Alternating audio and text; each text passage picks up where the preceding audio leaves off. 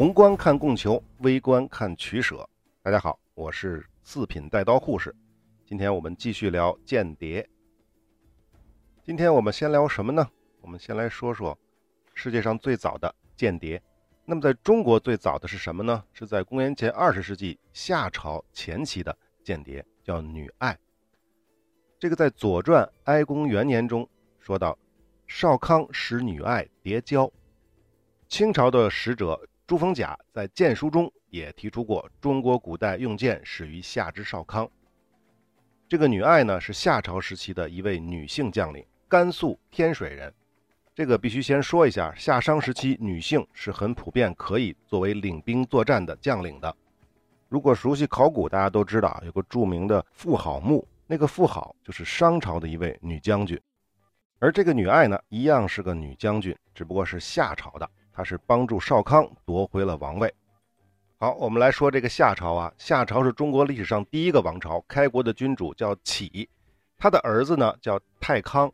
但是这个太康啊是比较那种喜欢吃喝玩乐的那么一个主，所以呢这样的国君是不会得到他的臣民的拥护的。所以太康的手下有一位勇猛善射的大将叫后羿。这个后羿啊，多说一句啊，这个不是射日的那个后羿啊，这个真的有这么一个后羿。这个后羿叫有穷氏。是有穷国的国君，大家没听错啊，确实是有穷国有穷氏，有就是有无的有，穷就是穷光蛋的穷，所以这个后羿真的是有穷的国君啊。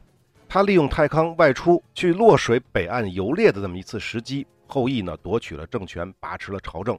但是呢，各部落的首领对太康本来就是很不满的，同时呢也惧怕后羿的实力，因为后羿这个有穷国还挺厉害啊，所以呢谁都不敢来帮他。太康就没有办法，最后在阳夏筑了一座土城居住下来，史称太康失国。二十七年以后，太康病死在阳夏。那么太康死了之后呢，后羿呢就立了太康的弟弟仲康为傀儡皇帝，啊，应该不叫傀儡皇帝，因为那会儿还没有皇帝，傀儡君主啊。这个后羿当然是独揽大权了，目空一切了。但是时间长了，这家伙也学起了太康。不理朝政，醉心于打猎啊这些好玩的事儿，所以他就把国家的政事呢交给了自己的亲信，这个人叫韩卓。韩卓呢却趁机收买人心。当条件成熟的时候呢，这个韩卓又杀了后羿，夺了王位，还夺了后羿的爱妻，生下了两个儿子，一个叫焦，一个叫义。韩卓呢就把过和歌这两个地方封赏给了这两个儿子。但是韩卓为了斩草除根呢，他就到处去追杀仲康的儿子项，他儿子名字叫项啊。最后呢，项被韩卓逼迫自杀了。不过当时项的妻子已经有了身孕，项死了之后呢，他逃到了娘家于氏的部落，生下了儿子少康。这个少康大家可能不太熟悉啊，他有另外一个名字叫做杜康。这回大家知道杜康造酒，我们在酒的那期说过啊。在姥姥家长大的这个少康，或者叫杜康，渐渐的就长大了，而且发愤图强，立志要夺回天下。而这个于氏首领呢，十分器重少康，把两个女儿也嫁给了他，还给了他一片土地和五百名奴隶。少康一直谋划着如何替父亲报仇，夺回王朝。但是呢，只有这一小块土地和五百个奴隶，那绝对是不可能的。他必须要有自己的根据地和军队，所以就开始四处招揽人心。好在呢，各方势力都愿意归顺于他，所以呢，少康逐渐的就积聚起了实力。但是想要一举击败敌人，他还要深思熟虑，做好万全的准备。打胜仗必须要知己知彼。当时那个情况下，信息十分闭塞的，所以想做到知己知彼是非常难的。但是少康手下有一位忠心耿耿的女将军，她就是女爱。这个女爱不仅对少康忠贞不二，而且智勇双全，是非常聪明的人。少康把自己的想法就跟女爱说了，女爱就决定替少康去完成这个任务。首先呢，少康呢派自己的儿子季叔攻灭了韩卓的第二个儿子义，以削弱敌方的实力。而女爱呢，乔装打扮来到了韩卓另外一个儿子焦他的这个控制的这个地区过，而且呢骗得了这个焦的信任，而且源源不断的把当地的情况报告给了少康，帮助少康拟定了一份。灭焦的行动计划，而且最后呢，一举消灭了焦，干掉了韩卓的两个儿子焦和义，把过和歌这两个地方全都拿下，这就扫平了所有的障碍。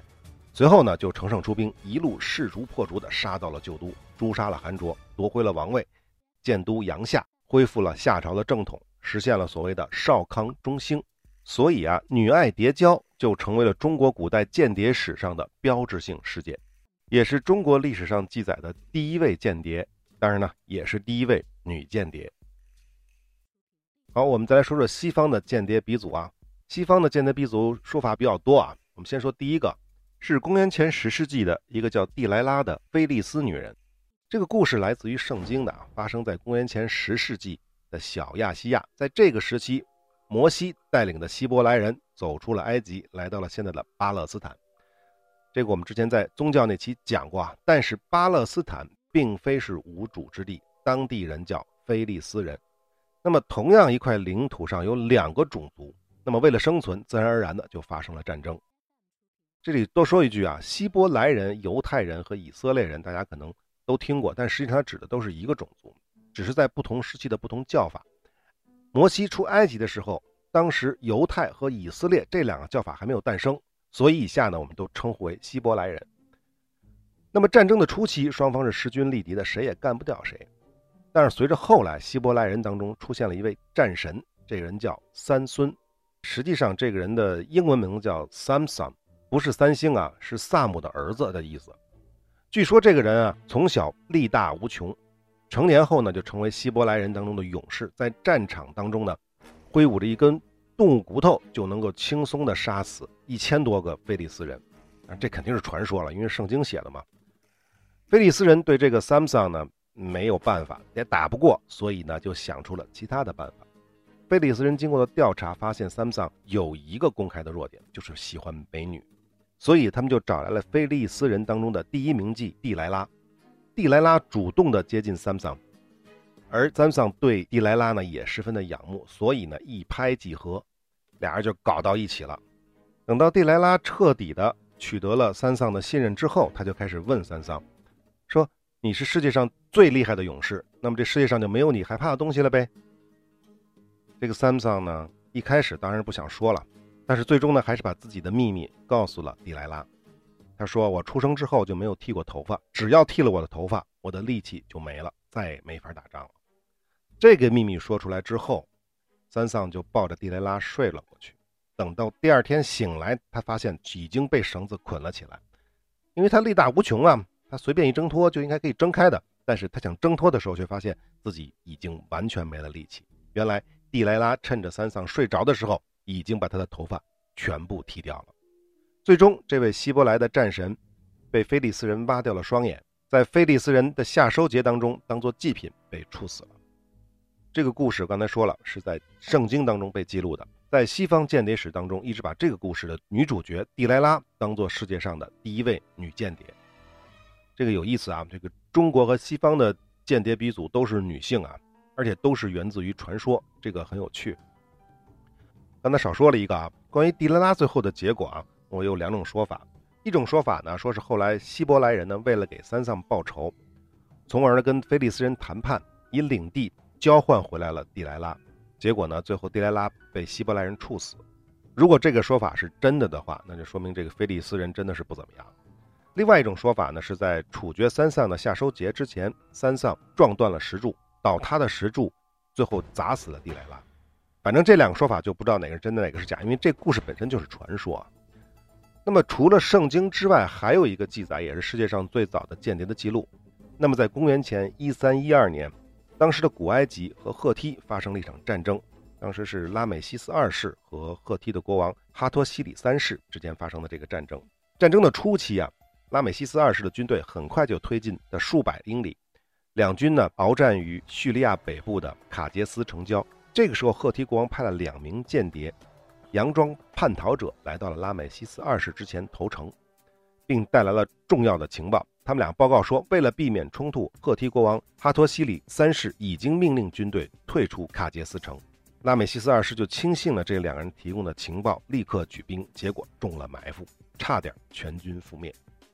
那么这个故事呢，就是第二个关于西方最早的间谍的故事。那么下面呢，我们再来快速的过一下中世纪之前西方呢关于古代间谍的故事或者是传说。我们都知道著名的特洛伊战争，但是其实特洛伊战争当中呢也包含了间谍的作用。所以呢，也有人认为特洛伊是西方间谍史的开篇。这个故事很简单，我们快速说一下：特洛伊的王子去希腊访问，拐走了王后海伦。希腊人因为这个原因远征特洛伊，围攻了九年没有打下。第十年的时候，希腊的将领奥德修斯便改为智取。一天早晨，希腊人假装退兵。特洛伊人呢就自以为胜利了，打开城门来收拾战场，在希腊人的营地上俘获了一匹巨大的木马，并且拉回了城里。那么在夜晚的时候，木马当中藏着的希腊人就杀了出来，攻破了特洛伊。但是这个故事当中其实有一个很重要的年轻人叫西农，他呢表面上是被俘的希腊人，但实际上是奥德修斯留在特洛伊的间谍，是他告诉特洛伊人说。这是一匹神力无比的木马，只要把它留在特洛伊城内，城池就可以安然无恙。而且也是他在黑夜来临的时候，向城外的希腊部队发出了信号，并且带领着隐藏在木马当中的二十多个人里应外合，打开了城门，把这个希腊大军放进来。所以呢，后来人们才把潜伏到敌人内部进行破坏和颠覆活动，进行里应外合的这种办法，称为木马计。好，特洛伊说完了，我们再来说说亚述帝国。这个在公元前九世纪到公元前七世纪，美索不达米亚文明发祥地兴起的亚述帝国，当时的国王萨尔贡二世，就是巧用间谍而建立起了繁荣的帝国。他把他的这些间谍称为亲人，让他们充当密探，做他的耳目。那么到了公元前六世纪到公元前四世纪，今天的伊朗为中心兴起的波斯大帝国。阿契美尼德王朝时期和大流士一世时期，国王都有一大批间谍配置于全国各地，从事刺探各地的情报。那么，这种间谍的活动对该帝国的政治统治和军事征伐都起到了重要的作用。那么，同时我们再说一下新巴比伦王朝，公元前六世纪兴起的，也是当时的一个霸主。当时的犹太王国呢，依然是个弹丸小国，但是呢，他们拒绝向新巴比伦王国进贡，这就得罪了不可一世的尼布贾尼撒二世。他就派大军奥勒菲率军包围了犹太的都城，那么犹太国王肯定是打不过了，怎么办？他就使了美人计，利用了一个名叫尤吉菲的寡妇接近了奥勒菲，趁着奥勒菲喝醉的时候把他杀死。不仅如此呢，尤吉菲还割下了奥勒菲的首级，回到了自己的营中。犹太军队顺势反攻，并击败了军心涣散的新巴比伦的军队。所以这个尤吉菲在西方历史上也是一个非常重要的使用过美人计的间谍。那么到了公元前三世纪的布匿战争时期，就是罗马和迦太基啊，交战的双方都十分善于使用间谍。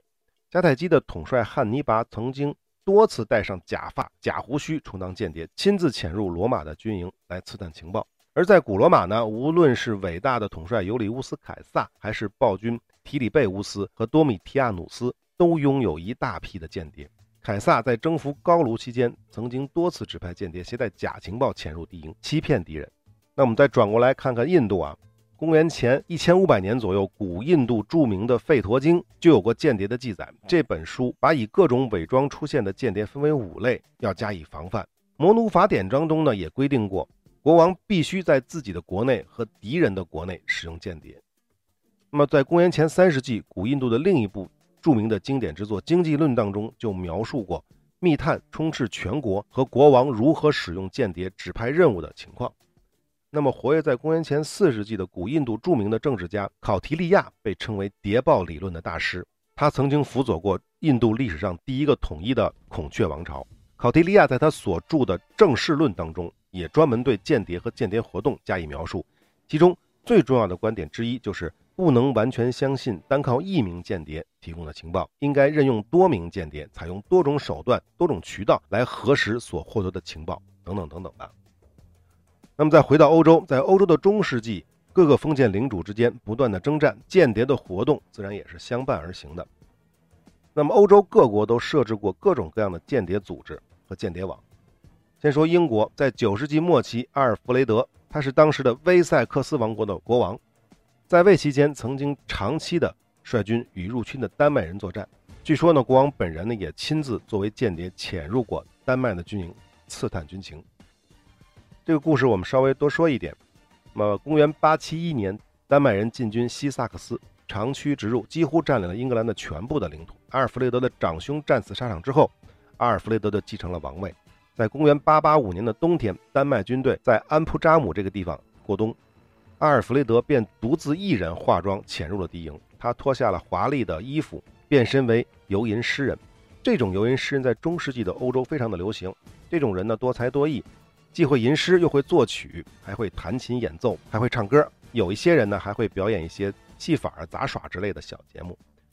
阿尔弗雷德以游吟诗人的身份为掩护，来到了丹麦人的军营。给在这里过冬的生活单调且寂寞的丹麦官兵带来了欢乐，所以受到了当地官兵的一致的欢迎。这个阿尔弗雷德在丹麦的军营里整整待了一个礼拜，他每天给丹麦人演奏啊、表演呀，趁机了解这些侵略者的军情。阿尔弗雷德之后呢，就悄然返回了自己的军营，而丹麦人全然不知。正是由于阿尔弗雷德掌握了丹麦人的大量的情报，确信丹麦人打不了持久战，最终英国人是以少胜多。拖垮了敌人。那么，在丹麦人被撵出伦敦之后，人们就拥戴了阿尔弗雷德，成为了英格兰的国王。那么，关于英国，我们再说一个啊，就是在英国女王伊丽莎白一世执政期间，她的首席大臣，这个人叫弗朗西斯·沃尔辛厄姆爵士，也是一名非常厉害的大间谍。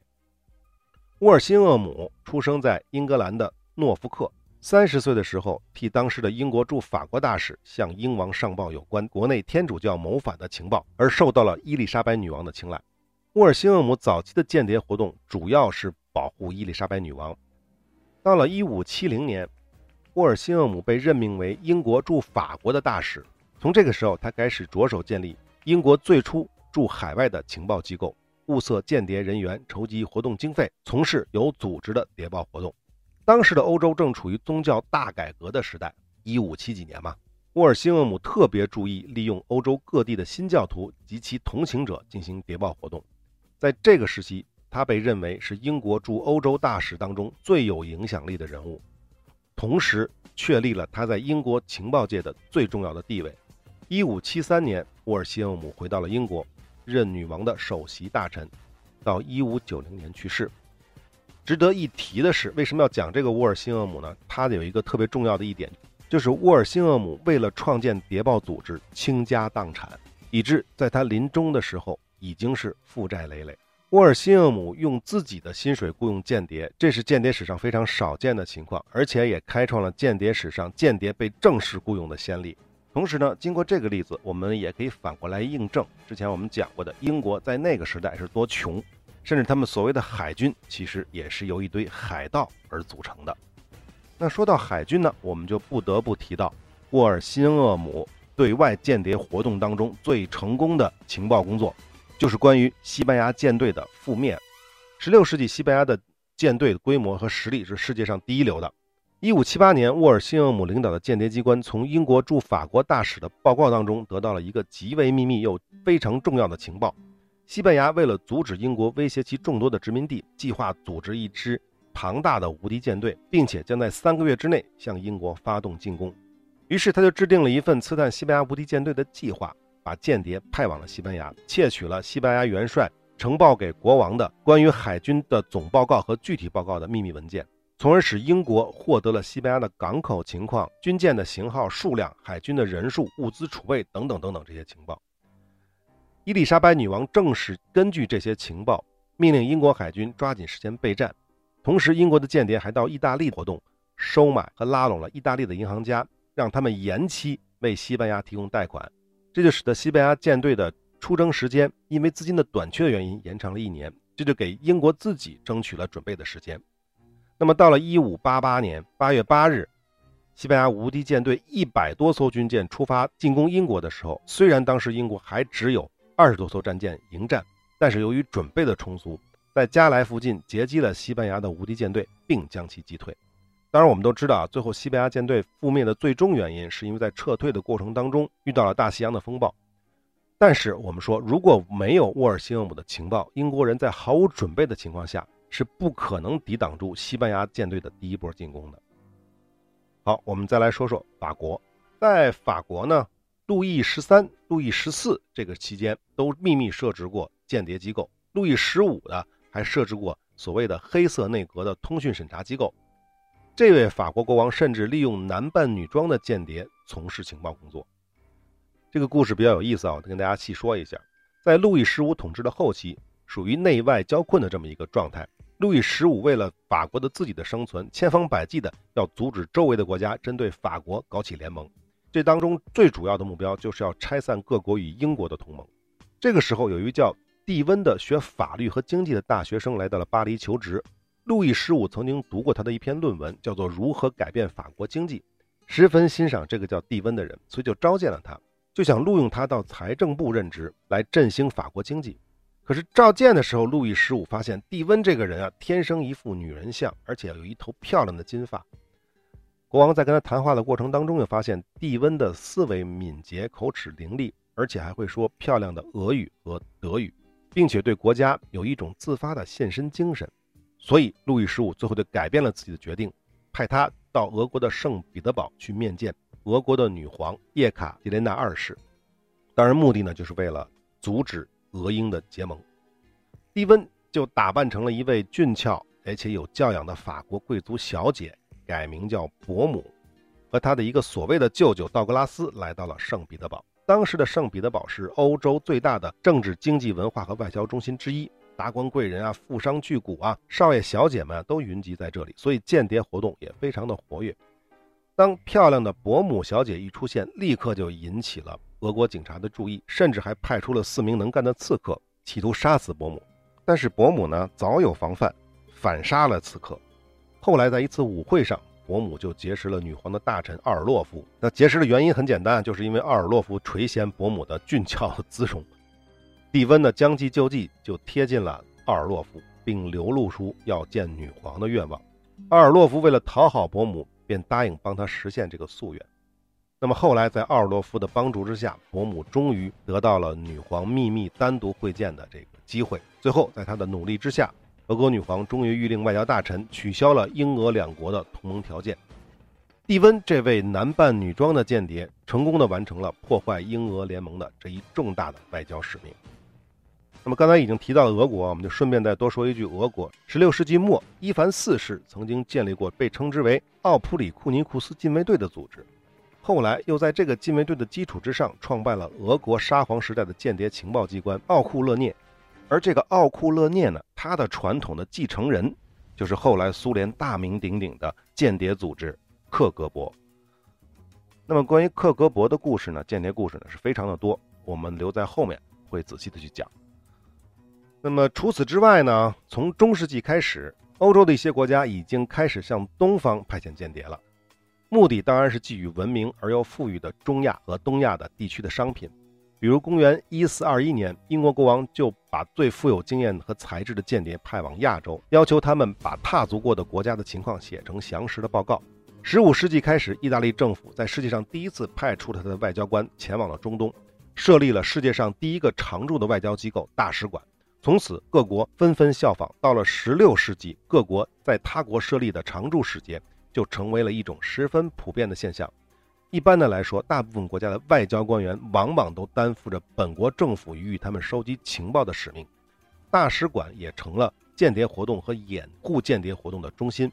所以，对于这些国家来说，大使馆、领事馆这些外交机构产生的那一天，他们就是外交活动和间谍活动的混合体。那么，不仅如此了，中世纪的欧洲宗教领域当中间谍活动也非常的活跃。教会中各种教派之间以宗教斗争为宗旨的间谍活动从来也没有停止过，而且在各国风云变幻的间谍战当中，各教会也从来没有袖手旁观过。各个教会几乎在欧洲所有的国家都设有间谍网，直接或间接地插手各国的重大事件。十六世纪上半叶，在欧洲出现的耶稣会，其教士常常把间谍和反间谍活动用于宗教的派系斗争。那好，今天我们节目就差不多了啊。今天我们把中国最早的这个间谍和西方最早的间谍和西方中世纪及之前的一些间谍的活动、间谍的情况跟大家介绍了一下。那么下期开始，我们来介绍一下中国历史上的间谍机构都有哪些。那好，我们下期再见。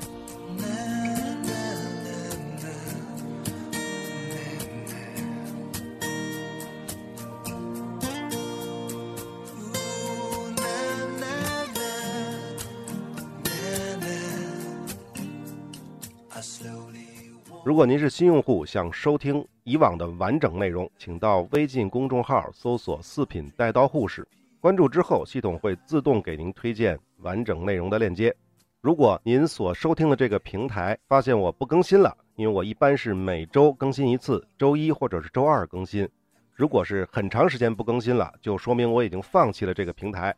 所以要想找到我的话，也通过微信公众号“四品带刀护士”这个微信公众号有的时候呢会放一些预告，有的时候呢会放一些彩蛋，但不是定期更新的。好，欢迎大家评论转发，我们下期再见。